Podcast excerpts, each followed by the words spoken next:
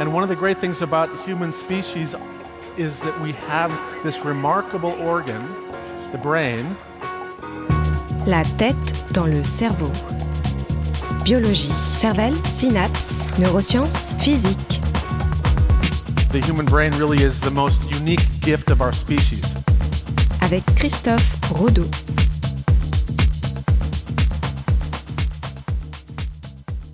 Je suis assis derrière le micro dans le studio d'enregistrement. Je sais comment je me suis retrouvé ici, par quelle porte je suis passé et quel chemin j'ai emprunté pour arriver. Si je remonte un peu plus, je sais ce que j'ai fait ce matin, depuis que je me suis levé, et si j'élargis encore un peu, je sais où j'habite, qui sont les personnes de mon entourage, qui je suis et à quoi je ressemble. Toutes ces informations, je les connais, et je m'en souviens grâce à une capacité cérébrale, grâce à une fonction cognitive très précise. Vous l'avez sans doute deviné, cette fonction cognitive est ce que l'on appelle tout simplement la mémoire. La mémoire est peut-être la fonction cérébrale la plus importante dans notre vie. Et nous l'utilisons quasiment en permanence sans même s'en rendre compte. Par exemple, pour faire ce que vous faites en ce moment, vous utilisez votre mémoire.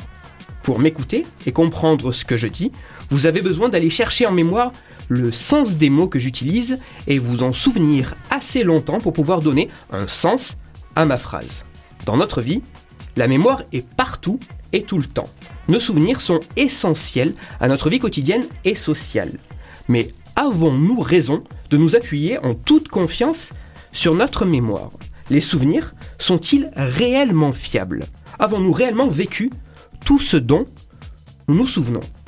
Il y a quelques semaines, dans une autre chronique, j'ai parlé d'une affaire s'étant passée en Islande, dans laquelle des innocents étaient convaincus d'être coupables de crimes sordides.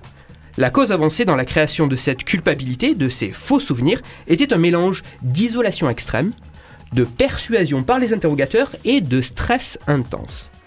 Mais en dehors de ces conditions très particulières, est-il possible d'implanter de faux souvenirs dans la mémoire de quelqu'un? C'est la question que se sont posées deux chercheurs. Pour y répondre, ils ont réalisé une expérience très simple. Une soixantaine de volontaires ont été recrutés en croyant participer à une étude sur la récupération des souvenirs. Les chercheurs leur ont tout d'abord demandé l'autorisation de contacter leurs parents.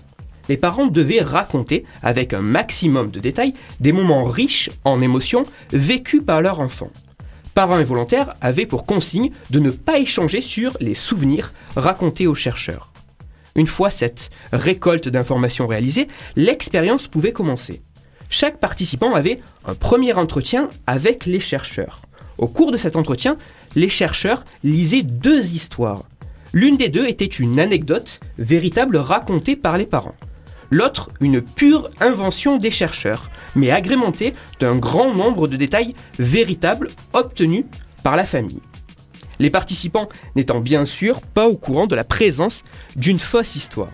Après cela, les expérimentateurs donnaient la parole aux participants en leur demandant de donner des précisions sur les deux histoires. Parler de l'anecdote authentique ne posait aucun problème, mais les participants étaient bien incapables de parler de l'histoire inventée par les chercheurs. À la fin de cette première séance, les participants étaient invités à bien se souvenir de ces deux histoires pour la suite de l'expérience. La semaine suivante, un deuxième entretien avait lieu. Au cours de celui-ci, les participants étaient invités à donner un maximum de détails possibles sur les deux histoires, la réelle et la fausse. Les chercheurs n'intervenant pas, si ce n'est à la fin, pour donner la même consigne que lors de la séance précédente, de bien se souvenir de ces deux histoires pour la suite de l'expérience. La semaine d'encore après, encore la même chose. Les participants devaient donner un maximum de détails possible sur ces deux histoires.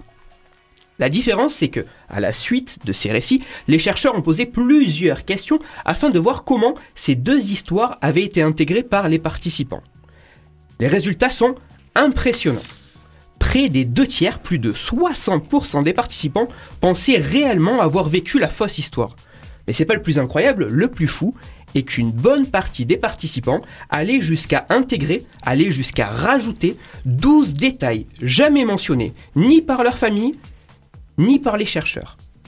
Pour les chercheurs, la facilité impressionnante avec laquelle les personnes se persuadent d'avoir vécu une histoire inventée tient au fait que les vrais souvenirs se réactivent à l'aide de fragments éparpillés dans la mémoire qui n'ont pas toujours de lien direct avec l'histoire que l'on se rappelle.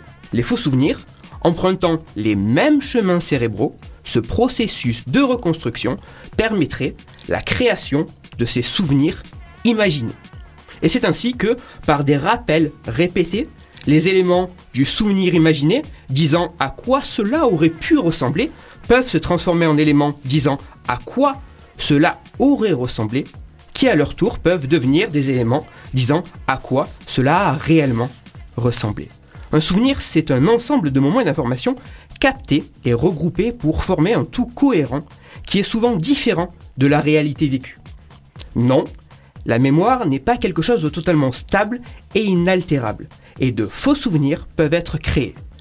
Nous ne sommes pas des ordinateurs stockant des informations fiables et intactes sur un disque dur. La mémoire recèle encore bien des secrets. Toutes les références de ma chronique se retrouveront sur mon site Cerveau en argot. Et pour approfondir le sujet de la chronique, je vous renvoie vers un article très intéressant qui m'a grandement inspiré. L'article se nomme Comment convaincre aisément quelqu'un qu'il a commis un crime et il est consultable sur le site passeurdescience.blog.lemonde.fr. Quant à moi, je vous retrouve sur Twitter, christophe-rodo, R-O-D-O, et sur mon site Cerveau en argot. Et comme toutes les semaines, si vous, auditeurs, vous avez des sujets qui vous intéressent, des sujets qui vous passionnent, qui vous questionnent sur le cerveau, n'hésitez pas à me le faire savoir directement sur mon compte Twitter et j'essaierai d'y répondre en direct à l'antenne. Christophe Rodeau. La tête dans le cerveau.